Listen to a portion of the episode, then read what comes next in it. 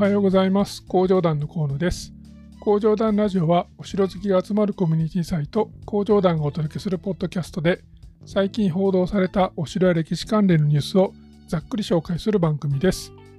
2022年10月3日は現行で襲来した沈没船の怒り引き上げ一条谷朝倉市遺跡博物館オープン江那市で22日から山城サミット開催といった話題でお届けします。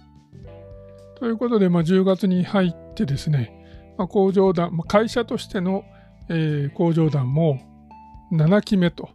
えー、いうことになりました。まあ、めでたい、まあ、めで、まあ、めでたいことですね。あの、潰れずに会社が続いているというのは、えー、めでたいことだなと、えー、思ってます。えー、まあ、別にそれをお祝いするわけでも何でもないんですけれども、えーまあ、6期の終わりの、まあ、9月の末と、えーまあ、10月に入ってすぐですね、まあ、連日のようにお城の番組が、まあ、放送されて、えーまあ、サイトのアクセスも、まあ、増えてはいるんですけれども、まあ、結構ね、あのー、まあ、民放も NHK も、まあ、NHK はあのこのえー、月末月初にはなかったんですけれども、まあ、民放を中心に、お城の番組はなんか増えてきたなと。工場団を、まあ、始めた頃と比べてもやっぱり増えてきたなという印象は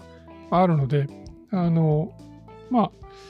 まあ、いつまでね、こういう状況が続くかわからないですけど、まあ、別に昔もゼロではなかったので、まあ、あのゼロになることはないけど、まあ、増えたり減ったりぐらいの、まあ、波はあるんだろうなと思いながら、まあ、今は、まあ、ちょっと増加傾向にあるので、まあ、ありがたいことだなと、え、思ってます。で、あの総選挙のやつは、えー、まだ見てないんですけど、まあ、多分見ないと思うんですけど、あのその翌日に、えー、フジテレビ系でクイズ番組をやっててですね、なんか伊勢神宮と二条城の、えー、なんかクイズ、世界遺産のクイズみたいなやつをやってて、で、まあ、2時間番組だったのかな？僕は二条城の部分だけを、えー、後で TVer で見たんですけど、まあ、それでも1時間近く、えー、なんか12問のクイズが、まあ、出題されてですね、で、なんか大政奉還図の、えー、間違いとか、まあ、昔これはブログに書いたので、まあ、それがあの、なんか大政奉還図とか大政奉還図間違いとかで検索すると、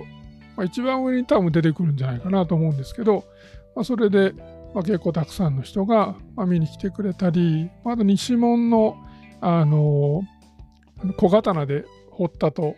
されている落書きですね。えー、あの辺がなクイズで出たので、まあ、割と、えーまあ、見に、サイトにアクセスしてくれる人が多かったですね。あとですね、あの大広間の、えーまあ、松の枝が、この下座の方から、まあ、将軍が座る、まあ、上座、まあ、上段の間ですね。まあ、畳1個分、1個分、もうちょっと段差があったような気もするんですけど、まあえーまあ、その上座に向かってこう枝が伸びていて、でこれが、いわゆる遠近法を、まあ、使って、まあ、将軍をよりまあ、遠い存在というか近寄りがたい、えー、まあ、高貴な、まあ、存在であるように、まあ、感じさせる、まあ、視覚効果を、まあ、狙って、まあ、そう書いてるみたいな、ま、そういうようなクイズも、ま、出てましたね。でちょうどその時に、あのー、ま、番組に出演された高橋英樹さんが、ま、よくねあの彼はお城好きの芸能人として、まあ、いろんな、えー、お城番組に登場してますけれども、なんか徳川家康はもともと松平だから、えー、松を大事にしてたんですみたいなことをあのこう解説というか説明を、まあ、されてたんですけど、えー、これはもうあの100%間違ってます。あの秀樹さんには悪いんですけど、えー、これは間違いです。で、まあ、徳川と全く関係ないお城にもあの、まあ、あるいは別に、えー、その辺のお寺にも松の絵っていうのは、まあ、たくさん書いてあります。松平にゆかりがあるから、えー、松が書いてあるっていうのは、そうですね、まあ、10年前ぐらいのタクシーの運転手さんは、えー、そういう説明をしてましたけど、まあ、最近はタクシーの、あの、まあ、運転手ガイドも、まあ、結構ちゃんと勉強される人が、まあ増えていて、あの、まあ、ウグイス張りの廊下にしても、あの松の絵にしても、まあ、大体あの最新の、えーまあ、説を話されていることが、まあ、多いように、えー、思います。ウグイスバリは昔はね、なんかその敵が近づいてきたら音が鳴って、えー、まあ分かるように、まあ、鳴子みたいなああいう、えー、役割で説明する人が、まあ、いたんですけど、まあ、敵というか、まあ、その忍者とかね、その夜こう忍び込んでくる人が堂々と廊下を歩いてくるはずがないので、あの、そんな廊下でキュッキュキュッキュなるから見つかるみたいな話、そんな間抜けな話はないから、まあ、地下なり、その天井なりを、まあ、来るはずなので、まあ、なので、えー、あれ、奇襲犯でしたかね、参勤交代の時に、あの、まあ、要は畳の下から槍槍とか刀で突かれるのを、まあ、まあ、それで命を落とすのを防ぐために、えーまあ、布団の下に引く鉄板を、えー、参勤交代の時も持ち歩いていて、なので、まあ、その途中途中で、えーまあ、宿泊する宿で、まあ、寝る際も、まずその鉄板を引いて、だからまあマットレスの下に、まあ、今だとね、マットレスの下に鉄板を引いて、えーまあ、その上にまあ布団を引くみたいな、まあ、そういうことをしていたらしいので、なのでまあ、あのー、まあ、廊下から敵が来るみたいな、そういう、まあ、間抜けなことは、えー、まずない。で、あの、まあ、999なるのは、まあ、あくまであれは経年劣化という、この、えー、まあ、釘じゃないんですけど、まあ、ああいう、えーまあ、金具が、まあ、だんだんこうずれてきてですね、で、まあ、音が鳴るように、まあ、なってるだけのことで、まあ、なので、えーまあ、修復工事をしてあの締め直せば、また、えー、音が鳴らなくなると。でこれはまあ他の、えー、地方院だったかな、えー、他のお寺ではもうあのその工事をした時に音が鳴らなくなったっていうことも、えー、証明されているので、まあ、この辺はもう、えー、今はそのウグイス張りの説明を、まあ、間違って喋ってる人はまあいないですね。で松もこれはまあ常緑樹っていう、まあ、常に葉っぱをつけてる植物であるっていうところに意味があって松である必要はないんです。常緑樹を描くっていうことが目的なので。だからまあ二条城の場合は、あのソテツの絵も、えー、描いてありますよね。これも、えーまあ、常緑樹として、まあ、松の代わりに、えー、松ばっかりだと、まあ、つまんないということで、まあ、あの松以外の、え、常緑樹も、ま、彩りとして、ま、彩りではないんですけども、まあ、賑やかしとして、まあ、描こうということで、まあ、ソテツも、え、選ばれてますけれども、これは枯れないっていうところに、ま、意味があって、つまり、えーまあ、今のあの状態が、まあ、ずっとこの先も、まあ、永遠に続くようにっていう意味が込められてるんですね。だから松平っていう意味ではなくて、常緑樹で枯れない、つまりこのままの状態がずっと続きますよって、まあ、要は徳川の天下が、えー、永遠に続きますようにっていう、まあ、そういう願いを込めた、えーまあ、願いを込めたというよりも、えー、続くんですよっていう、まあ、ある意味なんか断定断言してるようなあの意味で、えーまあ、選ばれたモチーフなのでその辺が、えー、まあなんかまあテレビで嘘を、えー、ついちゃいけないなと、まあ、思ったしだから僕はなんかねそのイベントで喋るとかまあテレビで、まあ、やラジオでね喋るみたいなのにあまり積極的になれないのは、まあ、そこで、まあ、僕程度のあの知識だと、まあ、間違って覚えてることも多々あるだろうし、でそもそも知らないっていうことも、まあ、いっぱいあるわけですけど、まあ、それは YouTube 撮ってても思うんですけど、でその間違った情報を喋ってしまうことの怖さみたいなのをすごく感じるので、まあ、なのであんまりこう積極的になんか講演をしたりなんかえー、出演をしたりっていうのを、まあ、したいと思わないんですよね。まあ、怖いので。ただまあやっぱりその芸能人だとか、まあ、今ねそのテレビやラジオに、えーまあ、出てらっしゃるような、まあ、先生方っていうのはまあ自信があるそれはまああの嘘喋ってても、えー、まあ堂々と喋ってる人もあのがほとんどなのでまあその正しいことを言ってるかどうかっていう話と、えーまあ、本人にね自信があるかないかっていうのはまあ全くこの別の話なんですけどここにおいては僕はまああのまあ自分に、まあ、自信がないというか自分の知識に自信がないのでなかなかこう喋、うん、ろうという気持ちにはなれないですよね。まあ、SNS とか見ててもあのたくさん突っ込まれてるのは、えー、見てるし、まあ、でそれはあのなんでか、えー、この誹謗中傷みたいなそのやっかみ混じりの突っ込みではなくてあの今回僕が指摘したように、まあ、明らかな、えーまあ、認識間違いであったりあるいは古い知識のまま喋ってるっていうケースを、まあ、指摘されてることがほとんどなので、まあ、そういうことはまあできればまあそう突っ込まれたくないなっていうのがあるんで、まあ、ちょっとねあの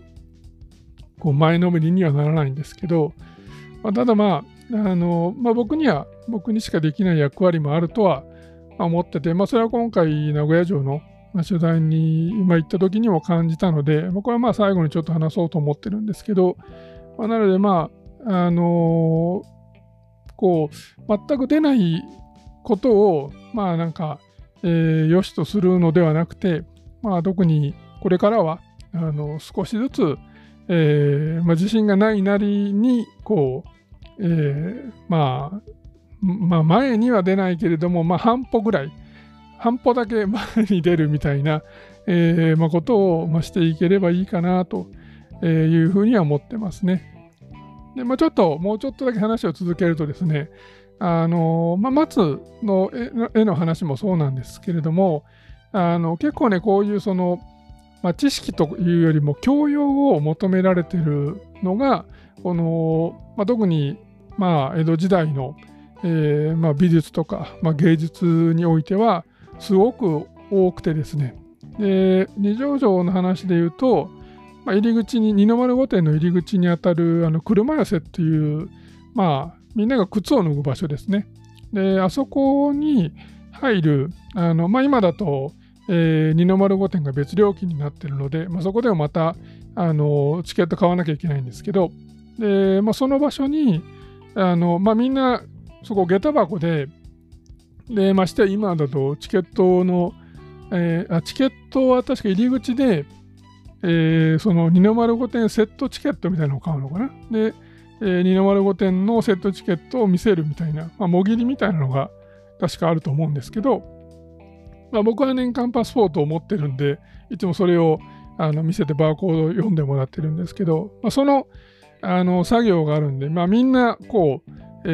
ー、見上げることをしないんですけど、まあそこも結構、まあ、大事なポイントで、まずあの天井は、まあ、合天井っていう、まあ、格子型の、えー、格式の高い天井になってますし、でまあ、彫刻がそこにあの、まあえー、見上げたところにですね、まあ、ちょうど僕らがくぐる、えー、まあ、ところの、まあ、すぐ上に、えー、鳥がこう彫ってあるんですね。で、これは蘭鳥っていう、まあ、あのまあ、想像上の、まあ、鳥なんですけど、この蘭鳥っていうのが、まあ、平和な世にしか現れないっていう、まあ、そういう、えー、まあ、言い伝えのある、まあ、そういう伝説を持ったあの鳥なんですよね。でこれもあの要は今の、まあ、徳川家の将軍っていうのは、えーまあ、素晴らしい為政者で、で、まあ、世の中はあの平和になったから、えーまあ、乱調があの、まあ、現れましたよみたいなことを、まあえー、意味していて、まあ、もうめちゃくちゃなんていうのこの、えー、徳川家に対しての、まあ、よいしょというかあのまあまあまあよいしょですねもうそれ以上にもになんか適切な言葉はないなっていうぐらいのあのよいしょがあちこちに、えーまあ、散りばめられてるわけですよ。ででもそのよいしょをよいしょとして受け止めるには教養がいるんですよね。あのあれが乱調っていうことをあの、まあ、ただの鳥が彫ってあるなで終わっちゃうとあの綺麗な彫刻だなで終わるんですけどそれが、えー、あれは5羽いるっていう、まあ、5羽今度行った時に数えてみていただければと思うんですけど、まあ、5羽書いてあることに意味があってで乱調は必ず5羽で現れるらしいんですね。だから鳥の彫刻だで5羽いるなってなった瞬間にそのまあ、造形とかはね、まあ、もう今、色も剥げてるんで、あのまあ、よくわからないんですけども、えー、5羽の鳥が書いてあるとか彫ってあるっていう時点でもう99%乱調なんですよ。でこの乱調っていう、まあ、この、えー、親鸞の乱ですね、に鳥と書いて乱調と、あのまあ、表記するんですけど、この乱調を書いてある、つまり、えー、まあ、これはよいしょだなっていう、あのまあ、別にそこを訪問するね、大名とかが、ああ、これで 将軍にこいつら用意してんだな、みたいなことを思ったかどうかは知らないですけども、あのそれを掘ってる側も、でそれをまあ納品された側も、でまあ、そこの、まあ、御殿を、えー、訪ねてくる、まあえー、大名だったり、まあ、朝廷の、ね、直使だったりが、全員その理解できるっていうその教養があったっていうことが、まあ、結構重要で、で、まあ、今回言った名古屋城の本丸御殿とかでも、あの、えー、柱にある杭隠しですね。で、まあ、部屋ごとにこうサイズも大きくなっていってみたいなところも、あの分かりやすい、えー、その格式の高さを示してるわけですけど、まあ、そこに彫ってあるモチーフには当然意味があって、で名古屋城の場合は、ブドウとリスが彫ってあるんですね。でこれも、えー、ブドウもリスも、この、まあ、ブドウなんか実がたくさんなるっていう、で、まあ、リスもたくさん子供を産むんですかね。あのどちらも子孫繁栄とか、まあ、そういう、えー、意味を持った、まあ、そういうモチーフなんですよね。必ず、えー、そこに書いてあるものとか彫ってあるものには、まあ、意味があるので、でまあ、そういうなんか題材とその意味っていうものが、えー、理解できないと、なんていうか、その、まあ、あの時代のいわゆるセレブリティとしてのその上流社会では、えーまあ、まともな会話もできないみたいなところがあるっていうのがとても面白くて、でまあ、その辺をなんかこれこの辺の話って今の僕らが聞いててもあの面白いと思うんですよね。僕が、まあ、最初にこの辺乱調の話を聞いたりその松の常緑樹の話を聞いた時もすごく面白いなと思ったしで必ずあの竹と虎がセットで書かれるとかで、まあ、竜が書かれる時は必ず雲が書いてあるとかですね、まあ、これは竹,、えー、竹に虎とか雲に竜っていう、まあ、もうセットであの登場するんですけれども、まあ、これも全部意味があるっていうこともあのこう教わっていくとですね。で、まあ、これはもうめちゃくちゃ面白いぞと。で、まあ、こういうことをあのなんか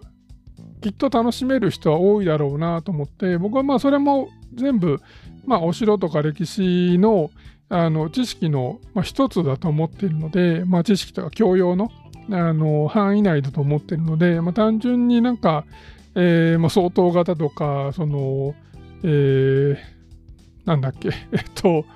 あ暴露型ですね。でああいうそのテンションの様式みたいな、その用語を覚えていくっていうのも、お城を楽しむ、まあ、まあ、あのこう必要なステップだと思うんですよ。でこういうその専門用語を知ることで、あのまあ、理解も早まるし、で、まあなんか説明を聞いてても、あのすぐね、理解ができるという意味では、あの専門用語を覚えていくっていうのは、まあ、大事な作業だと思うんですけど、あのそれだけじゃなくて、なんかもう一歩、もう二歩、まあ、進むというか、まあ、あるいは、横道にそれるというか、まあ、そういう、その、なんか、建築だけではなくてそのまあ芸術の部分とか美術の部分まで踏み込んでこう、えーまあ、見ていけるようになるとあの僕はものすごくお城巡りは楽しめると思楽しくより楽しくなると思うので、まあ、その辺をなんか工場団で、まあ、うまくね、あのー、こうサポートできるようなことがやりたいなというふうには思ってますね。はい。えー、ちょっとあの前置きというか、あの前段が、あの単純にあの高橋秀樹さんを、えー、こうディスりたいとかそういう話ではなくて、あのまあ、いい機会だなと思ったので、まあ、ちょっとあれこれとあの、まあ、知ってることを、えーまあ、シェアしたんですけれども、まあ、こういうね、あのまあ、なんか教養の部分っていうのは、まあえー、いろんな機会でこうみんなにね紹介していけるといいなというふうには思ってております。えー、じゃあニュースの方に入っていきましょう。えー、まず最初のニュースなんですけれども、まあ、これ NHK の記事で、えー、鎌倉時代の元寇で日本に襲来、沈没船の怒り引き上げと、ま、いうタイトルで、まあ、記事の方が700年以上前鎌倉時代の元寇で日本に襲来し長崎県の松浦市沖で沈没した船の怒りを引き上げる作業が行われました鎌倉時代に中国大陸で支配地域を広げていた元が2度にわたって日本に攻め込んできた元寇では当時神風とも言われる暴風雨で沈んだとされる元あ元の船が、えー、長崎県松浦市の離島えー、高島の沖合の海底で発見され周辺が国指定の海底遺跡になっていますと。このあの神風説は、えー、確か嘘っていうのが多分最新の研究結果で NHK のね、えー、歴史探偵のこの番組でも、えー、確か紹介されてたと思うんですけど、まあ、そもそも沈んだのはあの、まあ、船がえー、まあ、欠陥品というよりもその、あえー、近海用の要は底が平らな船とで、まあ、沿海というかその、えー、遠くの、えー、陸地からまあ遠くの波が高いところでもこう進んでいけるような、まあ、いわゆる僕らが船と、えーまあ、あのイメージした時にこうなんていうのその船底っていうのをこう、えーまあ、角張ってるわけですけれども、でまあ、そういう、あのーまあ、本来であればまあ、大陸から日本にまで、えー、来ようと思ったら、まあ、そういうね、その船底っていうのは、この角張った、この鋭角な、あのまあ、尖った、えー、状態にしないと、こう波を進んでいけないんですけども、えーまあ、技術の問題と、えー、納期の問題を確か、えー、NHK の番組では取り上げてたと思うんですけども、それで、あのまあ、簡単に作れて、で、まあ、予算も多分安くなるのかな。で、あの、まあ、技術者のその技術も求められないということで、まあ、そこが平らな、えー、まあ、割と、まあ、誰にでも作れるような、あの、まあ、ボートの、えー、まあ、ちょっとでっかい版みたいな感じで、えー、まあ、そこの真っ平らな、まあ、船を、えー、まあ、まあ、作って、まあ、納品したというような話を、まあ、されてましたよね。まあ、なので、もう、えー、波の影響をもろに受けて、もうあの傾くし、転覆するし、みたいな話をあのされたと思うんですけれども、まあ、この辺は、まあ、ちょっと、あの、まあね、えーまあ、正確に記されてるとは言い難い、えー、NHK の紹介文ではありますが、あのまあ、今回、まあ、怒りを引き上げたということで、で、えー、あの、船艇、あ、船艇じゃない、船本体も、あのまあ、沈んでるのがあるんですよ。で、まあ、今後、えー、この船本体の、あのなんか船体そのものの、えー、引き上げも、なんか、えー、考えてるみたいなので、まあ、怒りから分かることっていうのはそんなに多くないと思うんですけど、えー、まあ船体を引き上げたら、まあ、もうちょっとね、あのいろんなことが、分かるんじゃないのかなというふうには思うので、まあ、ちょっとそっちに期待かなという感じですね。で、まあ、原稿にまあ絡めて、まあ、今はね、ちょうど大河ドラマは鎌倉時代ですけれども、でこの原稿の時の執権はあの北条時宗と、まあ、いう人で、まあ、僕は見てないんですけど、あの大河ドラマにも、えー、なってましたよね。で、あのもう現行の頃になると、えー、将軍っていうのはほとんど前に出てこないんですが、えー、もうだから執権がもう、あのー、まあ、まあ、ある意味、えー、誰もが認める最高権力者みたいな感じにはなってるんですけれども、一応その時にも、あの将軍はもちろんいてですね、それが、えーまあ、コレアス親王という、まあ、人でで、これはあのお父さんがね、ちょっと、えー、まあ、まあ、反執権というか、あまあ、幕将軍として、まあ、幕府をあの、まあ、ちゃんと、まあ、本来ね、えー、将軍が、まあえーまあ、トップリーダーなわけですけれども、あの執権が、まあ、権力を牛耳っているということもあって、ま、お父さんが、まあ、ちょっとその権力をねあの自分の手に取り戻そうと、まあ、したんですよね。で当然その幕府内にも、えーまあ、反執権の、まあ、そういう抵抗勢力みたいな人たちはいるので、でまあ、その人たちを味方につけて、えーまあまあ、クーデターを、えーま、考えたんですけども、ま、それが、ま、露見してですねで、お父さんは京都にあの、ま、帰れと言われると、まあ、実際は、え、帰らなかったったんじゃなかったかな、なんか、えー、将軍の日本史の話をした時になんかそういう話を、えー、した記憶があるんですけど、で、まあ、えー、まあ、そういうこともあって、このコレア親王という人が3歳で征夷大将軍に、えー、就任させられるんですね。まあ、執権としては、まあ、北条家としては、まあ、もう誰でもいいと。誰でもいいけれども、えー、むしろ物心がついてないぐらいのあの右も左も分かんないやつの方が、えー、もう100%自由にコントロールできるのであのむしろ望ましいみたいな感じなので3歳は何の問題にも、ま、ならなかったわけですね。でただ、まあ、あのその辺までは、えー、確か将軍の日本史でもの動画とかでも喋ってるんですけど、まあ、一個僕知らなかったのが、えー、このコレ親王という人は、征夷大将軍に就任した後にですね、えーまあ、親戚降下をして、要するにその皇族の身分を、えーまあまあ、剥奪というか、まあえー、返上して、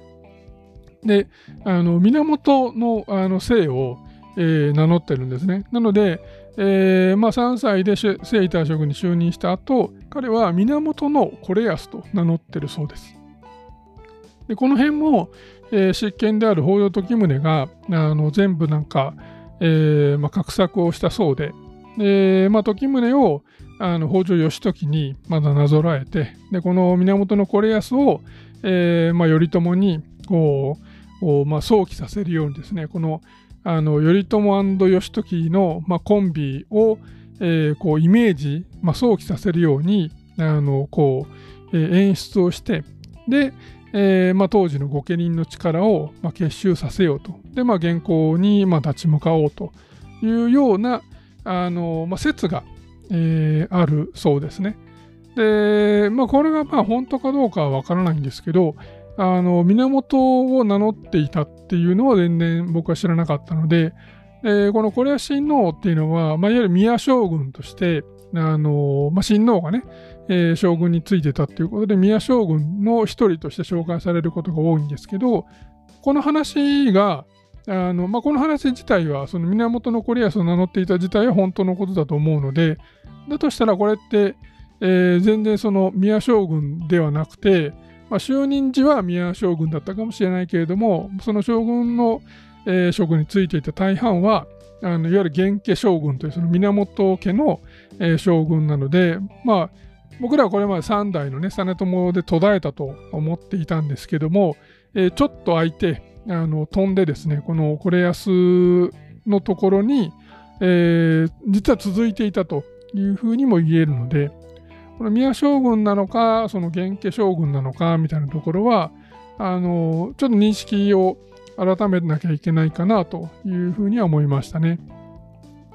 で、まあ、いずれにせよ、この原稿が、あの、まあ、鎌倉幕府の、まあ、なんていうか、その、求心力が、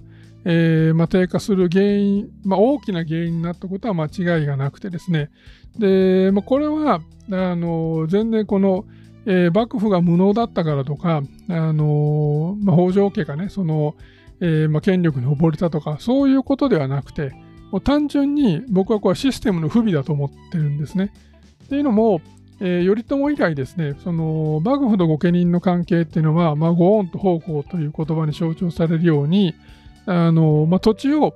与える代わり、まあ、土地の権利を保障する代わりに、えーまあ、幕府が、まあ、戦いといった時には戦うと、まあ、それが奉公ですね。で、まあ、このあの要はバーター契約を、えー、結んでいたわけですよね。まあ、それがあの幕府と御家人の等価交換だったわけです。だから幕府はあの、まあ、土地の支配権を認めますと。で一方、えー、御家人はあの、まあ、幕府の、武力としてですね、え、戦力としてあのいざという時には戦います。命がけで戦いますという、まあ、契約関係にあったわけですけれども、いやこれって、えー、与えるべき土地が必要なんですよね。でも現行は防衛戦なので、あの攻めてくる敵を、えー、からまあ国を守るという戦いなので、まあ、勝ったはいいけれどもあの与える土地はどこにもないわけですよね。でこれがその侵略戦争であれば、えー、例えば、まあ、秀吉の朝鮮出兵が、えー、もしそのまま進んでいてあの成功を収めていれば、えー、大陸に新しいその、まあ、分配できる土地が生まれるので、えー、そこをきっと、えーまあ、いろんな活躍した武将に、まあ、分け与えていたと思うんですよね。あるいは鎌倉時代の、初期ですね、えー、平家を滅ぼす時っていうのは平家が滅んだ時点で、まあ、日本の半分ぐらいの土地があの、まあ、浮くわけですよね。まあ、これは後の関ヶ原でも同じことが言えるわけですけれども、まあ、こういうその日本を2つに割るような、まあ、戦の場合は、えー、分取った相手の土地を、えー、味方に分け与えるっていうことができるのであの全く問題のないシステムなんですけれどもこのシステムはとにかく防衛戦の時には全く意味がないと。いうことが、まあ、それまでまあなかったがために、まあ、どこまでねその頼朝以来の人たちがえーまあ、いざ防衛戦になったらやべえなっていうことを 自覚していたかはわからないんですけれども、まあ、とにかくこの防衛戦が起きてしまった時にはもうこのシステムの終わりが始まるっていうのは間違いないのでで、まあ、結果としてあの命がけで戦ったはいいけれども、えー、まともな恩賞がなかったということで、えーまあ、幕府のまあ信用信頼っていうのがまあどんどんどんどん失われていくということにつながるわけですね。で、ここに、あの、要は土地以外の、えー、温床っていうものを、えー、早く構築しなきゃいけなかったんですけど、まあ、実はそれは鎌倉幕府よりは、えー、それ以外のところで、えー、急速に進むんです。それが貨幣経済ですね。だから貨幣経済があのうまく回っていたのは幕府よりも、えーまあ、むしろ、まあ、京都周辺とかですね、まあまあ、それが、えー、その楠木正成に代表されるようなこの悪党と言われるような人たちっていうのは、まあ、ある意味商人であり、まあ、ある意味、まあ、野武でありみたいな、まあ、そういう人たちなんですけれども、まあ、彼らが、えー、要は銭でもってこのあうまく経済を回していくっていうことを、まあ、いち早く、まあえーまあ、ものにしたんですよね。そこが、あのまあ、幕府の、まあ、ミスというか、まああのまあ、致命的な、あのこの、あなんていうか、まあ、どもう引き返せるんだったらそこをターニングポイントにしなきゃいけなかったと思うんですよね。もし幕府がいち早く貨幣経済を取り出ていけば、あの土地の代わりに、まあ、銭で恩賞を払うっていうことが、まあ、できたんですけれども、まあ、それが、まあ、できなかったと。その点はあの織田信長という人は非常に、えー、まあ、あの賢くてで、まあ、土地の代わりにあの茶器を与えることによって、えーまあ、要するに、まあ、あのこの茶器で、まあ、あのそれこそ一説によると、まあ、滝川一益は、えーえーと、交渉征伐の後だったかなあの話は、えー、なんかそのまあ、神付の国だったかあの辺を、まあ、もらえるんだけどそれよりも、えー、自分はあなんとかっていう茶器が欲しかったみたいなその一国よりも、えー、一つの茶器の方が、えーまあ、価値があると思われてたぐらいのあの、まあ、そういう、えー、なんていうかそのなんか価値、えー、茶器の価値を、えー、高めることによってこれが温床として十分機能するようにしたんですよね。でそのために、まあ、あの、まあ、今井早急とかですね、まあ、こういう茶人とか商人の力を、えー、まあ、存分に利用してですね、で、まあ、名物狩りと言われるように、その、まあ、名のある茶器を自分が独占することによって、で、さらに茶器の価値を高めて、で、まあ、それを、あの、まあ、恩賞として与える。で、えー、部下は喜ぶというようなことを、まあ、あの、まあ、そこれはもうまさに土地に代わる、えー、温床システムを、まあ、構築したっていう点で織田信長の、まあうんまあ、ある意味天才性を示す、まあ、一つのエピソードだと思うんですけれども、まあ、こういうことがあのできたかできないかっていうのが結構でかい。で、えーまあ、少なくとも鎌倉幕府は、まあ、それに失敗したので、えーまあ、歴史的にもあの、まあ、その後滅亡することになると。鎌倉幕府の滅亡っていうのは、まあ、逆説的にいけば、えー、御家人の信頼を失ったと。じゃあ、御家人の信頼はなぜ失ったのかというと、この御恩と奉公のシステムが、えー、崩壊したっていうことに、まあ、帰結するという話なので、まあ、そういうふうにこう捉えていくと、あのなんか理解がしやすいというか、納得のいくあの話になるかなというふうには思ってます。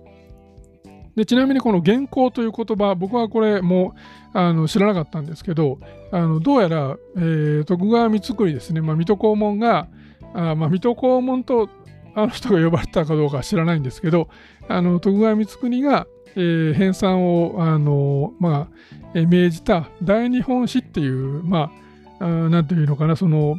えー、もう、まあ、幕府とあのこの国のえーまあ、この天皇にあの始まるというか天皇を中心とした、えー、日本という国のをこう、えー、大賛美するようなあの歴史書をあ作らせたんですけれどもで、まあ、それがそこに出てくるのが最初のあの原稿という言葉だそうです。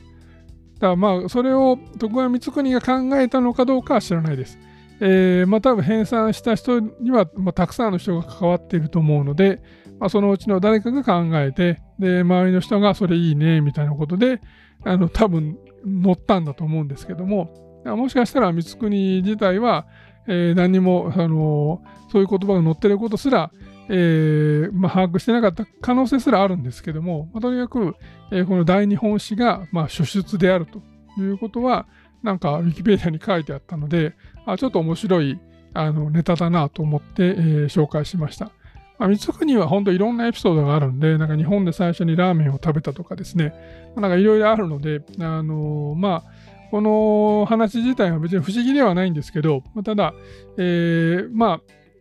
こんだけたくさん話があるということは、まあ、全部が本当とは思えないので、まあ、そのうちの、ね、何個かはきっと、あの、後に作られた、えー、創作の可能性は十分あると思うんですけど、まあ、一応ね、あのこういうのが、えー、まあ、えー、真偽不明ですけど、あのまあ、情報として、えちょっとみんなに共有しておこうかなと思った次第です。はい、じゃあ2本目の記事ですが、これは日経新聞に載った記事で、えー、戦国大名朝倉市の遺跡博物館オープンというタイトルです。えー、戦国大名の朝倉市とその城下町の栄枯盛衰を出土品などから体感学習できる一条谷朝倉市遺跡博物館が1日開館した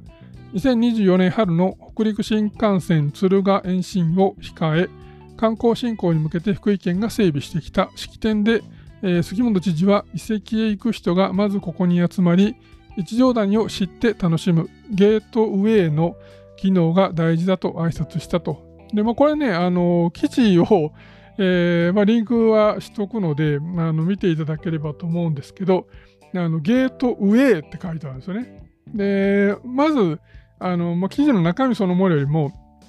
このゲートウェイっていう表記がめちゃくちゃなんか気になったので、まあ、日経新聞なんで、そのご表記ということは多分ないだろうということで、このゲートウェイを、えー、調べてみるとですね、あの辞書的には、えー、正しいらしいです。で、まあ、ただこれ、英語で書くと、まあ、ゲートとウェイなんで、あの、まあ、うに小さい A で、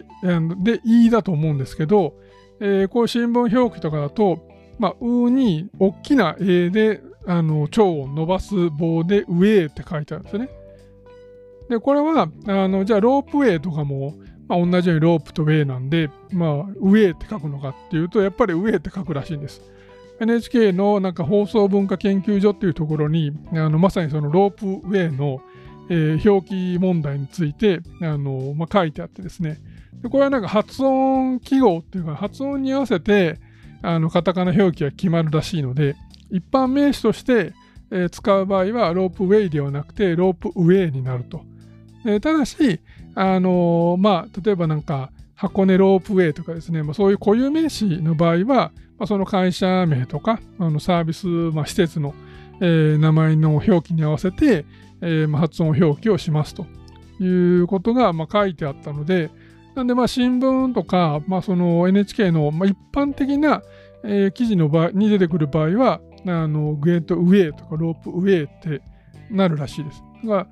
品川ゲートウェイみたいな駅名の時は多分ゲートウェイだったと思うんですけども、あの、なんかウェイらしいです。まあ、あ どうでもいい話であるんですけど、めちゃくちゃなこういう気になるんですよね。まあ、僕の頃のゲートウェイは、あまあ、僕の時代、年齢だと、ゲートウェイってなんかパソコンメーカーのイメージが強くて、えー、なんか牛柄の、あの、あれなんで牛柄だったのかもよくわからないんですけど、えー、なんか牛柄の箱に入ったパソコンで、で、まあ、僕も使ったし、会社でも、当時勤めた会社でも、まあ、ゲートウェイのパソコンが、まあ、何台も置いてありましたけれども、あ本体は別にあの白い箱でした。箱があの牛柄になってただけの記憶がありますけど、まあ何分、えーまあ、20年以上前のことなんで、まあ、いまいちこう正確には覚えてないんですけど、あのゲートウェイのパソコンは使ってましたね。で、えーまあ、話をね、あの資料館の方に戻すと、あのなんか、まあ、遺跡をそのままあの見れるようになってるとか、いろいろ見どころはたくさんあるんですけど、えー、な巨大ジオラマが、ま、置いてあるそうなんで、まあ、これはぜひ見たいなと。えー、僕はね、ジオラマ好きなんですよね。で、まあ、こういう博物館に行くと、ジオラマがあるかないか、城下町のジオラマがあるかないかっていうのは結構、えーまあ、大事なポイントで、えーまあ、これまでに見てきた中で一番僕の中で、まあ、評価が高いのは、あそこ、え、ー、と、徳島県の、あの、美術館ですね。えっ、ー、と、あの、八須賀家の徳島城のところにある、あそこの、え、博物館には、あの5点の、えー、ジオラマが、まあ、かなり精巧に作ってあって、で、置いてあるので、あれは僕の中でめちゃくちゃ評価が高いですね。で、まあ、大阪城とかにもね、あの城下町の全体像が見えるやつがあったり、まあ、熊本城にも震災前にもあったし、確か、えー、この間オープン、まあ、再オープンした、えー、今の、えー、熊本城の天守の中にも、ジローマが確かあるっていうのを読んだと思うんですけど、まあ割とあのお城の天守内もしくはあの、まあ、最寄りの、えー、博物館の中には、まあ、ジオラマがあることって結構多いですけどあれはね好きなんですよね。で、まあ、どの範囲を作るかみたいなのも結構、まあ、みんなバラバラで、えーまあ、徳島みたいにその5点を、えー、5点の部分だけをものすごく精巧に作ってるのもあれば、えーまあ、大阪城みたいにその、まあ、城下町全体をね、えー、こう作ってるますし丸岡城とかも、えー、お城とその周辺をこうあの、まあ、復元復元というか、まあえー、模型化したジオラマが置いてありますけど、まああいうのはあの当時をねイメージしやすいので、えー、すごくいいですよね。今回の朝倉市遺跡博物館の場合は、どうも復元町並みの、いわゆる城下町の、まあ、なんか写真で見る限りは一部っぽいんですけど、まあ、一部といっても、まあ、どれぐらいのね、範囲を、あのまあ、ジオラマ化してるかっていうのはちょっと、えー、分からなかったんですが、まあ、ぜひその辺のね、あのどのぐらいの規模を、えー、ジオラマ化してるのかの確認も含めて、まあ、近いうちに見に行きたいなというふうには思いますね。で、えー、っと、なんか一条谷は、えー、まあ、最盛期に1万人が住む大規模な町だったと、まあ、当時のね、この一条谷っていう、まあ、土地、まあ、都市の、えー、この繁栄ぶりを、えーまあ、示す、まあ、一つの根拠として、この1万人が住んでるっていうのが、まあ、あるわけです。で、同時代にあの他、まあ、京都の人口がいくらぐらいいたんだろうってで調べてみたら、まあ、応仁の乱の頃、まあ、これはいくつか説はあるので、あのまあ、4万人みたいな、すごく少ない説もあれば、えーまあ、20万人とかっていう、まあ、大きなあの数字のこともあるんですけど、まあ、今のところなんか、あのおおよそ15万人ぐらいが、あのまああのまあ、定説というか、まあ、妥当な、えー、なんか説みたいですね。で江戸時代になると、えー、江戸が100万人都市ですね。で、まあ、大阪が50万人で、まあ、京都は40万人みたいなことはまあ書いてありました。まあ、応仁の乱の、まあ、同時代に、まあ、京都の15分の1っていうのが、まあ、多いのか少ないのかっていうのは、まあ、よくわからないんですけど、まあ、ただ、まあ、この当時の、その、まあ、地方都市のあの人口規模としては、まあ、やっぱり大きかったんだろうなというふうに思いますね。で、まあ、ちなみにその京都の40万人、江戸時代の40万人は、あの明治時代に、えーまあ、東京に遷都すると、まあ、まあ、半分、半減とは言わないんですけど、二十数万まで減ったらしいですね。だからまあそれぐらいもうみんなあの京都から離れちゃったみたいなことも、えー、ネットの記事には書いてありました。まあそうですね、まあほとんど冷泉家以外の貴族も、あのみんな東京に移ったわけですし、まあ、結果としてその後ねあの、えーまあ、空襲や、まあえー、関東大震災で、まあ、いろんなね資料が失われることになってしまうんですけれどもあの、まあ、貴族だけではなくて、まあ、その御用商人であるとかいろんなその、まあ、関係者が、えー、まあもう一家総出で東京に、まあ、引っ越すわけですから、まあ、人口が激減するのも、まあ、まあ、さもありなんて感じではありますよね。はい。でこの、えー、と博物館はなんか年間20万人の来館を目指すというふうにも書いてありました。まあ予約制を取ってるので、まあ、なかなかちょっと難しいかもしれないなというふうに思ったんですが、まあ、単純にまあ12で割ると、まあ、1万6000人強なので、まあ、10月の1ヶ月間で、まあ、その、まあ、倍ぐらい、まあ、3万人以上、まあ、いけば、まあ、可能性はあるかもしれないなという感じでしょうかね。一応、あの工場団で調べてるその入場者数調査だ調査だと、えーまあ、去年が8万人ぐらい。で、まあ、コロナ前の2019年が13万人だったので、まあ、それ足したぐらい。だからまあ、あのコロナ前の、倍近くっていうのが、えーまあ、目標で、まあ、そう考えると、まあ別に、あの、こういう新しい施設がオープンするっていうのがあれば、まあいけなくはないのかなという気はするんですけど、確か2019年ってキリンが来るの、えー、年だっけ、えー、その前年になるのかな？えー、なので、まあ、キリンが来る効果があっての13万人だとしたら、まあ、ちょっとね、その割り引いてみなきゃいけないので、まあ、まあ、どうなるかっていう感じですよね。まあ、この辺は、あの、また、えー、来年、あの、数字が明らかになった時に、まあ、振り返って検証できればいいなというふうには思います。はい。じゃあ、えー、3本目の記事ですけれども、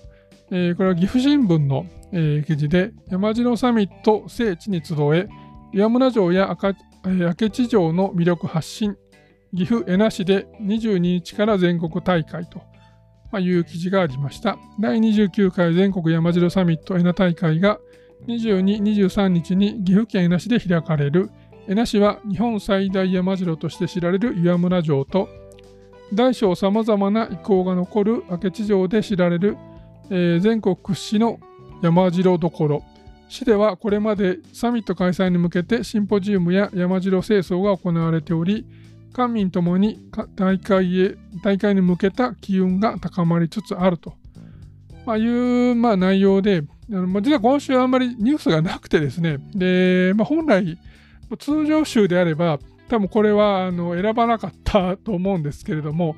えーまあ、一応3本選ぶと決めてたので、あのまあ、初期はね、えーまあ、もう本数関係なく、あの、まあ、一定基準を満たすかどうかで決めてたんですが、まあ、だんだんあの時間が1時間オーバーが続いていたので、まあ、そこから先はあの3本に絞ると、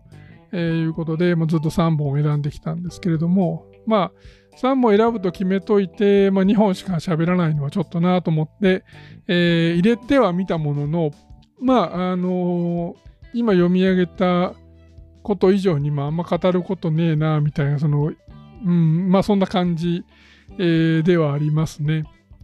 ただなんか岩村城の、あの、えー、六段壁でしたっけ？あの、えー、まあ、石垣がね、こう、えー、連なってる部分のところに、まあ、いつも写真に撮ると、えー、どうしても映り込んでしまった電線がなんか、あのこう除去されたというかなんかあの他のところを通すようになったみたいな、えー、のはなんかで読んであこういう山城サミットの、まあ、効果というか、あのまあ、それで人を迎えるにあたって、まあ、あのよりね、えー、こう写真映えするようにとか、まあ、なんかそういうところにこうきちんと予算がついて、えー、まあいい感じにねこうあの上司の整備が進んでいくっていうのは、まあ、いいことだなというふうには、えー、思って見てました。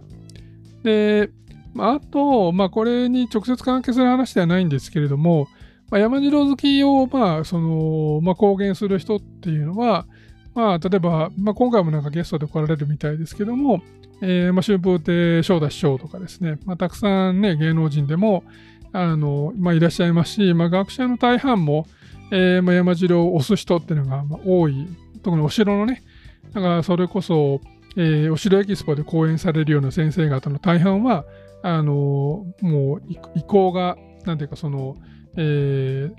まあ、天守や櫓みたいな、ああいう建物の遺構が残ってない、えー、土塁とか堀とかですね、まあ、そういうその、あのまあ、土の、えー、遺構が、まあ、残ってるようなところをこう押すあの傾向に、まあ、あるし、で、まあ、一般的なお城好きの、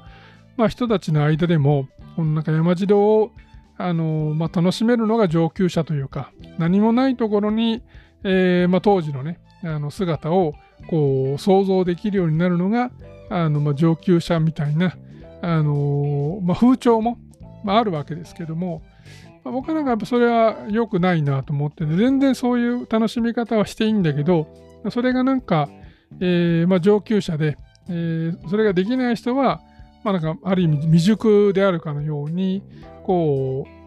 う、決めてしまうっていう、なんかその、あの、この一本道のね、なんかお城のこの山っていうのが、この、まあ、一本道で一つしかないみたいな風に作ってしまうのは良くないなと思っていて、で、なんかまあ、天守が大好きで、もう復興だろうが模擬だろうが、えー、まあ、天守があってこそ城みたいな、あのまあ、そういうスタンスで、えー、城好きをアピールするような人が、まあ、出てきても、芸能人とかにね、出てきても全然いいなと、まあ、思いますし、まあ、そういう意味ではね、その冒頭話した高橋英樹さんとかは割と石垣とか天守が好きな、えー、人なので、まあ、彼みたいなね、あの人があもっともっとね、その建物のあのなんか素晴らしさを、えー、語ってくれれば、それはそれで、あのすごくいいことだなというふうには思いますね。まあ、多分なんか今の感じだと、やっぱそういうふうに、その、まあ、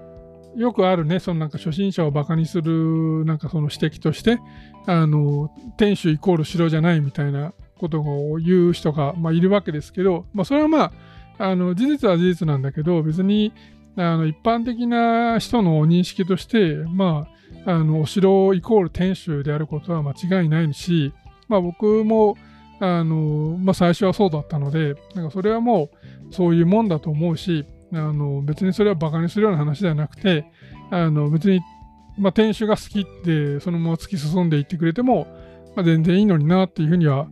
思うんですよね。むしろそういう人がいたら、別に山城が好きな人を低くしたいわけではなくて、あのまあ、店主が好きな人をこう持ち上げてあげたいというかね、その同じようなところにこう位置したい、位置づけたいみたいな気持ちはあるんですよね。まあ、もちろん、あの天守がね残ってるお城と比べるとやっぱこういう山城に来る人はあの人数としても少ないだろうから、まあ、なので、まあ、こういうイベント山城サミットみたいなイベントを開催して、えーまあ、知名度を上げたり、まあ、人を呼んだりっていうことをされてるのはよくわかるし、えーまあ、そこはもう全然もう全面的に協力もしたいんですけども、まあ、なんかねそのこううんなんかお城のこのレベルアップをすると必ず山城に行かなきゃいけないみたいな感じはあのちょっと、えー、受け入れがたいというかなんかそこはあのずっと、えー、工場団始めた頃からあの感じてるし、まあ、そこには抗いたいなと抗い続けたいなというふうには思ってて。がまあ今回ね、まあ、あの今月、まあ、来週か、えー、来週じゃねえの、今週末だな、今週末に、ある五条院サミットもそうだし、であるいはなんかそれこそ、えー、なんか白物化サミットとかも全然やったらいいと思うんですけど、こういうなんかいろんな、あのー、まあ、まあ、それはサミットという名称であろうとなかろうといいんですけど、なんかそういういろんなイベントがこう開催されてですね、このお城巡りとかお城好きっていう、このなんか多様さをね、あの、もっと表現していけると、まあ、いいのになというふうには思いますね。まあもうなんか、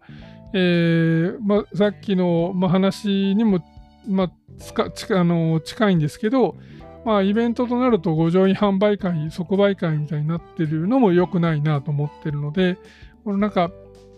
まあ、山城なんか一辺倒みたいなのも、あの五条院即売会ばかりなのも、こう、なんか改めていけるといいなというふうには思うんですよね。まあ、改めるにはなんか工場団で企画してやれよみたいなことになっちゃうので、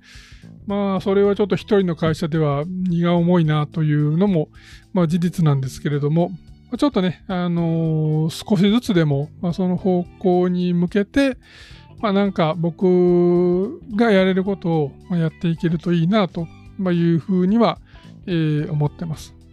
なんかね、まあ、分断を、あの分断を煽りたいとかそういうことではなくて、ね、むしろ分断を僕はあの非常に嫌っているので、あの分断は、えー、避けたいんですけれども、あのねまあ、工場団は少なくともそういうスタンスで、えー、運営してきたことは、まあ、まあ、多くの人が、えーまあ、共感していただけると思うんですけど、まあ、だからこそ、まあ、なんていうのかな、この、まあ、いろんな部屋があっていいんじゃないのっていう感じですね。だから一つの部屋にこうみんなが集まって、で、まあ、そこでなんかその会話が盛り上がらないんだったら、部屋をこう、まあ、3つとか5つとか10個とかに分けて、あの、もっと盛り上がれるようにした方がいいのになというふうに思うし、でその10個の部屋には、えー、まあ、上下はないよっていうことが、えー、まあ、言いたいだけなんですけどね。はい。というような感じで、えー、まあ、今週のニュースを、え、終わって、ま、最後に少しお話をして終わろうかなと思うんですが、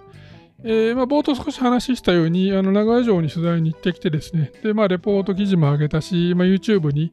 えー、まあ、工場団テレビの方にも動画も上げた、上げたんですけれども、あの、動画をね、えー、見てくださった方にはわかると思うんですけど、あの僕に説明を、まあ、してくれてた、あの学芸員のね、えー、朝日さんっていう、まあ、女性のあの方が、こう、冒頭とオープニングの時と、えー、この後半に全然もうテンションが変わってたのが、あのすごく良かったですよね。ああいう風になんか、こう、どんどんテンションが上がっていって、このなんか、まあ、特に最後のなんか利休時代のね、あの絵が描かれてないあの杉戸なんだけど、えー、その引き引き手金具っていうこの取っ手のところがあの葵ではなくて菊の御紋が入っててでもそれも二条城の、えー、まあ、デザインと名古屋城のデザインではまたちょっと違うみたいなのも、えー、こう説明がねあそこちゃんと二条城のあの菊門の、えー、引き手金具のあの写真も置いてあって、で、こう、見比べ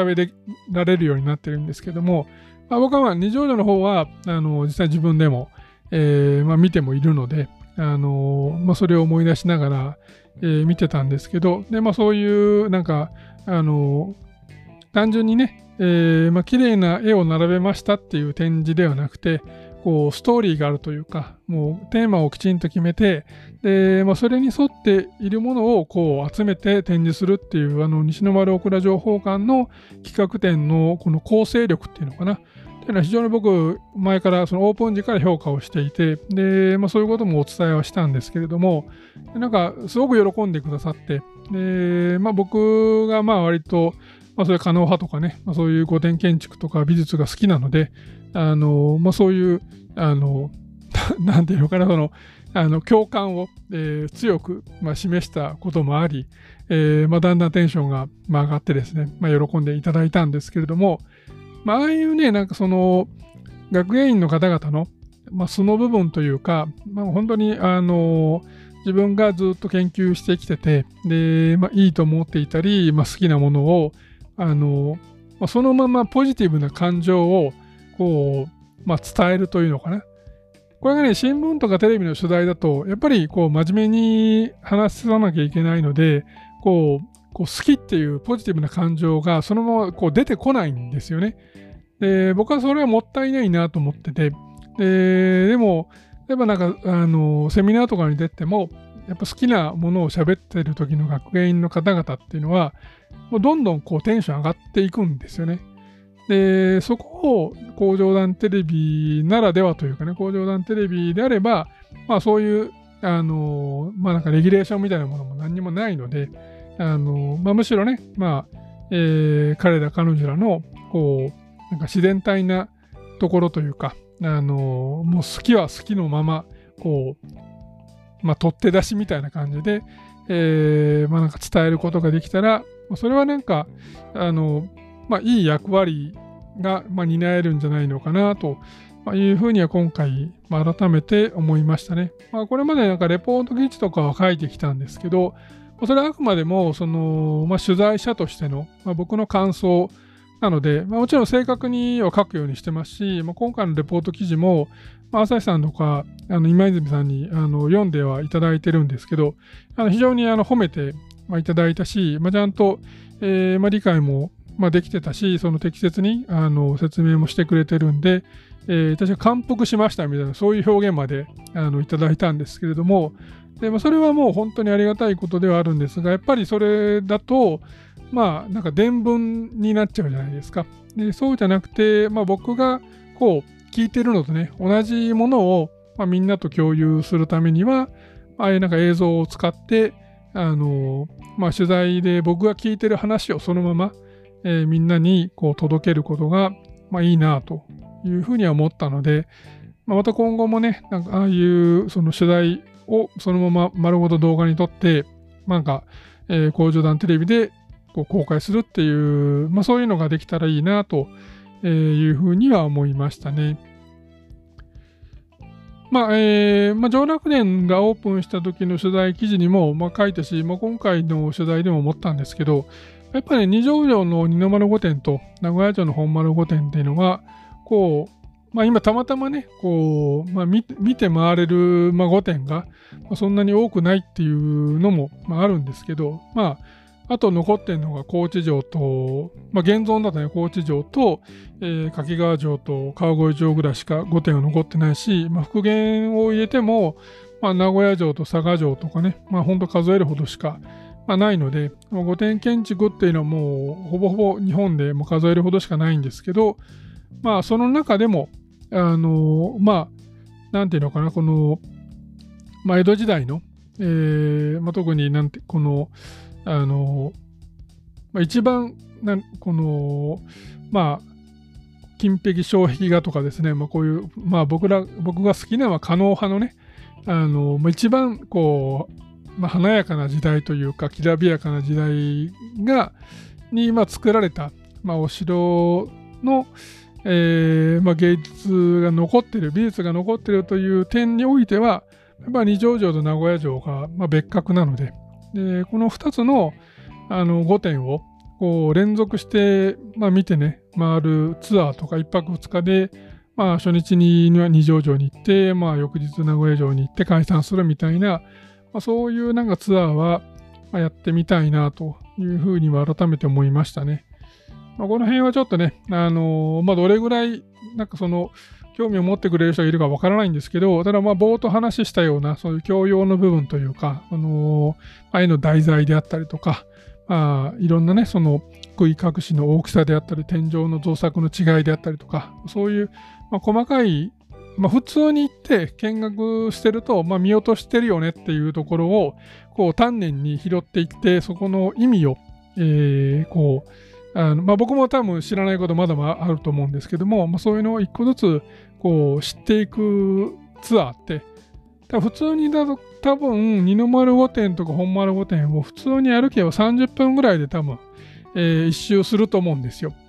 で例えばそこを、えー、1時間半とか2時間かけて回るみたいなことをあのができたらそれってめちゃくちゃ面白いあのツアーになるんじゃないのかなと思っていて。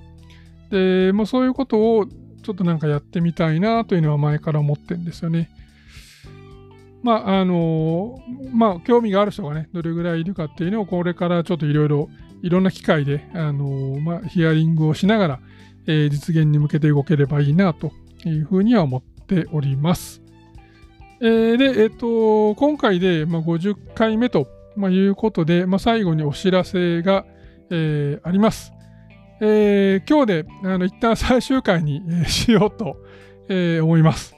えー、というのもですね、あのまあ、いつもあの土曜の夜に撮ってて、まあ、土曜に例えばまあ勉強会やるとかですね、まあ、なんかちょっと、えー、疲れてたり、まあ、他の用事があるとかで、まあ、撮れない場合は日曜日に撮るっていうことをしてたんですけれども、あの今週は、えーまあ、金曜日からも群馬に行ってですね、で土曜日、日曜日と両方ともイベントなので、まあ、ちょっと収録する時間がないなと。で、まあ、土曜日で、まあ、まあ、ホテルね、現地のホテルに泊まるので、あのー、それも会場のホテルにそのまま部屋を取ってもらったので、まあ、そこで、まあ、取れなくはないなというふうにも思ったんですけど、まあ、なんか、この、まあ、いつもね、あの、この、ポッドキャストを撮るときっていうのは、まあ、収録に、まあ、大体1時間、で、まあ、編集に、まあ、1時間から1時間半とかって、まあ、大体2時間半とか、まあ、3時間弱ぐらいかかるんですよね。で、なると、まあ、翌日の日曜日に影響出そうだなとかっていうふうに考えたら、ちょっとやめとこうと。で、日曜日は、あの、イベントが終わったらそのまま京都に戻るんですけど、まあ、僕は今回、まあ、運転しないで済むので、あの運転手はあの別にいるので、まあ、じゃあ、えー、助手席で、まあ、取れなくはないなということもあの、まあ、考えたんですけど、まあ、多分あの、まあ、ノイズが、えー、多分かなり乗るっていうのと、で、まあ、もうすでにあの2日間のイベントで疲れてるから、まあまあ、なんか、ろれつも回ってないんじゃないのかなと考えると、まあ、ちょっと無理だろうと。で、じゃあ一周休むか、一周スキップするか、えー、もうここでまあ終わるかっていう、まあ、2択になるんですけど、それはまあこの数週間ですかね、2、3週間ぐらい、まあ、結構悩んでたんですが、まあ、ちょうどここのタイミングで50回目っていうのは、まあ、なんか意味があるのかなというふうに、まあそれはまあ、あの、なんかやめたいからっていう話ではなくて、まあまあいろいろ、あの、いろんなことを、まあ、複合的、総合的に、まあ、考えた結果、まあ、一旦終了しようかなと。で、まあ、再開をするかどうかはわからないんですけど、あの、まあ、どうせなら、もう工場団テレビを、えー、まあ、頑張った方がいいかなと。で、まあ、だってこのラジオを、まあ、まあ、ラジオそのものを YouTube であの聞いてるっていう人もまあ結構いるっていうのは前に聞いてたんですけど、で、まあ、このなんか、えー、Spotify とか、まあ、そういうポッドキャストサービスを使って、えー、まあ、聞いてますよっていうのが、まあ、毎週数十人とかなんですよね。で、100人は多分超えたことはないんじゃないのかな。多分その大半の人は、あの、工場団テレビもチェックしてくれてると思うので、まあ、だったらあんまりこの複数のプラットフォームに分ける意味っていうのがないなと。で、もともと、まあ、ポッドキャストをしようと思ったのは、あの、まあ、着替えたり、まあ、髭を剃ったり、まあ、そういうその、まあ、カメラの前にね、あのまあ、映るための準備というか、それがめんどくさいなと。まあ、ポッドキャストだったら、まあ、武将髭が生えてようと、えー、パジャマであろうと、あの別に構わないし、あのじゃあその、なんか、えー、ストレス値を下げることで、えー、毎週更新っていうのがあの保証できるんじゃないのかなと。いうことで、まあ、考えて、まあ、取り組んだんですけれども、まあ、もうあの一応、まあ、それだけではなくて、まあ、新しいプラットフォームを使うことで、なんか今まで工場団知らなかった人にも、知っていただけるきっかけに、まあ、なるんじゃないのかなというふうにも思ったんですね。えー、ただまあそれはあんまりあの50回やったけどあの手応えはなくて、えーまあ、むしろ、まあ、いつも、えまあ、ブログを読んでくれたり、YouTube を見てくれてる人が、えまあ、ラジオも聞いてくれてると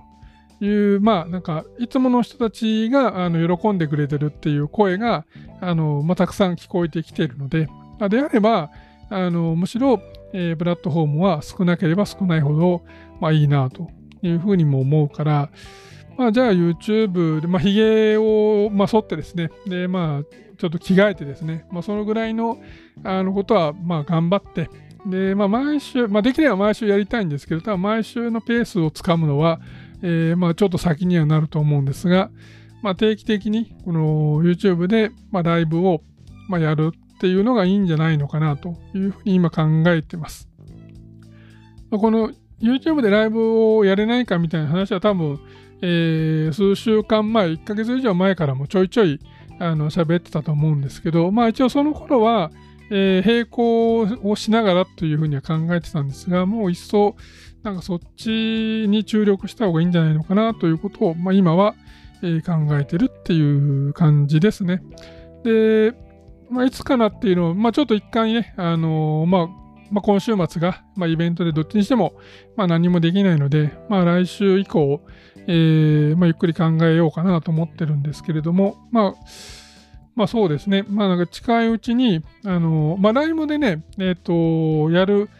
ネタは、あの、実は結構えー、メモってあるので、あのネタには困らないんです。で、あと、あのこの工場団ラジオの、まあ、フォーマットというか、えー、その週に起きた、まあ、ニュースをね、何本かこうピックアップして、まあ、紹介する。で、まあ、そこに、まあ、多少なりともうんちくがあれば、なんか、上乗せするみたいな、まあ、この、なんかフォーマットは、まあ、そのまま、あの YouTube には持っていけるなとも思っているので、まあ、それはそれでなんかやってみてもいいなというふうに思いますし、で、まあ、たまになんかゲストの方に、こう、コメンテーター的にこう参加していただいて、それはもう全然今聞いてくださってるみんなが、あの、まあ、顔出しが OK、NG はあると思うんですけど、別に NG のまんまでも構わない。あの、なんていうか、その、えー、なんか、モザモザイクはちょっとなんか変だけど、なんかそのアイコンかなんかで、えー、登場してもらって、あの声だけ出演みたいな感じでも全然いけるので、まあ、そういう風にして、こうなんか僕一人が喋るというよりかは、あのまあ、チャットを通じてこう視聴者との、まあ、掛け合いをしたり、まあ、あるいはその別のね、えー、方にも出演していただいてこう僕以外の視点を、まあ、そこにコメントとして、まあ、入れていただくようなことを、まあ、したりみたいな風に、ちょっと発展的に、えー、まあ、終わらせるっていうことを、まあ、検討を、まあ、検討したというか、その、まあ、答えとしてね、今の答えとしては、えー、まあ、そういう結論に、え、なりましたと。いうことで、まあ、50回、まあ、やってきて、まあ、今聞いてくださってる方が、そのうち何回を、あのー、まあ、聞けたかどうかはちょっとわからないんですけど、あのもし、えー、50回、あのもうフルで、えー、完走できたという方がいらっしゃったら、もう、あの、本当にもう感謝、感謝です。えー、まあ、何かをあげたいなっていう気持ちはありますけども、まあ、あの50回を聞いたっていう、その、えー、証拠、僕も多分皆さんもあの何も証明できる、えー、ものがないと思うので、まあ、気持ちだけちょっと受け受け取っていただければなと思うんですけど、あのとても感謝しています。でまあ、今回ねあの、今日が初めての方もいらっしゃるかもしれないし、最近聞き始めたっていう方も、まあ、いらっしゃるかもしれないんですけども、あのもう皆さんには、えー、もう一度でも聞いてくださった方には本当に感謝しか、えー、ないです。で、まあ、ラジオはね、あの終わるんですけど、えー、今お話しした通り、まあ、今後は、まあ、YouTube とかですね、まあ、そういうところで、あのまた、えー、こういう定期的なね、あのまあ、それが時事ネタになるのか、まあ、時事ネタは時事ネタやりたいとは今思ってるんですけども、まあ、どういうその形のね、番組にするかっていうのは、もう少し、えーまあ、しっかり考えてから、えー、発表しようとは思ってるんですけど、あのー、まあ、今後も、あのこういう形かどうかさておき、まあ、何らかの形であの皆さんと交流できる機会っていうのは、えーま、特にオンライン、オフライン問わずですね、えー、作っていきたいと思ってますので、あのぜひ、え、いろんな形で参加していただければなと、え、思います。さっきお話しした、まあなんかそういう、え、二条城と名古屋城を、まあ、一泊二日でツアーするみたいなのも、え、リアルなね、あの交流の場だと思ってますし、まあ、そういうのも含めて、いろいろ、えまあ、工場団合同会社も、えまあ、今月から7期目を迎えるということで、えまあ、いろんなことにもまあ別にだからチャレンジするってわけでは、え、ないんですけれども、あの、まあ何かしらね、やっぱり、えー、まあ、まあ気分一新というか、まあちょっと、まあ気分一新じゃないな、あの、まあ気合が入ったっていう感じですかね。えー、まあ7期目に入ったということで、まあ、えー、まあ、ちょっとだけ、まあ、今気合が入っているので、あの、まあ、その気合が入った状態で、まあ、新しいことに、えー、まあ、チャレンジしていこうかなというふうには思っておりますので、まあ、引き続き、えー、工場団を、えー、どうぞよろしくお願いいたします。ということで、えーまあ、今日で、まあ、一旦終わりますけれども、あのこれまで、えー、工場団ラジオを、えー、聞いてくださってどうもありがとうございました。えー、どうぞ、えー、今後ともよろしくお願いいたします。